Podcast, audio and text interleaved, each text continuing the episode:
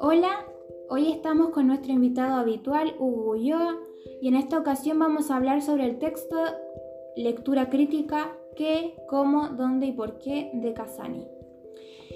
¿Has enseñado o pedido a tus alumnos que realicen una lectura crítica con la que puedan tomar conciencia de la ideología detrás de un texto? Porque sé que ahora enseñas historia, ahora enseñas, historia a un octavo. ¿Tienes previsto alguna lectura en que ellos deban extraer las intenciones del autor o has hecho una clase en que los estudiantes han tenido que hacer una lectura crítica para reconocer la ideología del texto?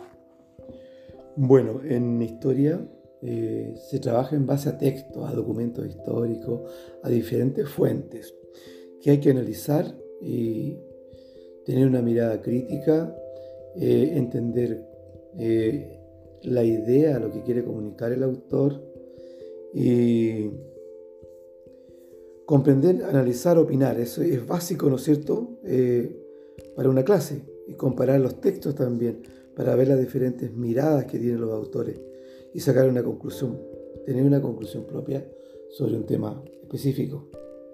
Y la comparación de los textos, que es vital. Ya. Eh, ¿Qué opinas de que comprender un texto no significa creerle en estar de acuerdo con su autor?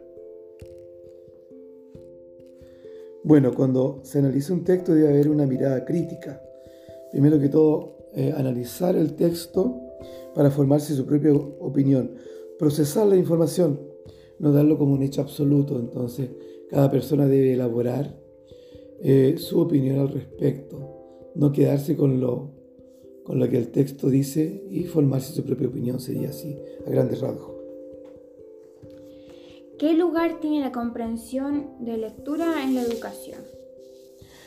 Bueno, la comprensión en, en educación básica es vital a los niños en el primer ciclo, primero comenzamos con la lectura, la lectura mecánica, ¿no es cierto? Eh, aprender a leer. Posteriormente, en una etapa más avanzada, viene la comprensión, que es la herramienta vital para poder eh, tener, tener éxito, para poder comprender, para poder trabajar en las demás asignaturas. O sea, una herramienta básica.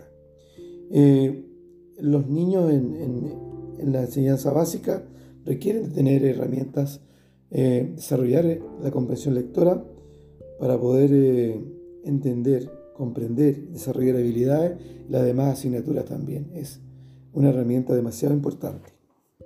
Ya, y la última pregunta. ¿Crees que la pedagogía debería tener un enfoque sociocultural? de más que sí, yo creo que eso es vital también. Si nosotros no logramos desarrollar en el niño eh, conciencia de los, procesos, de los hechos sociales, de los cambios, eh, de sus derechos como persona.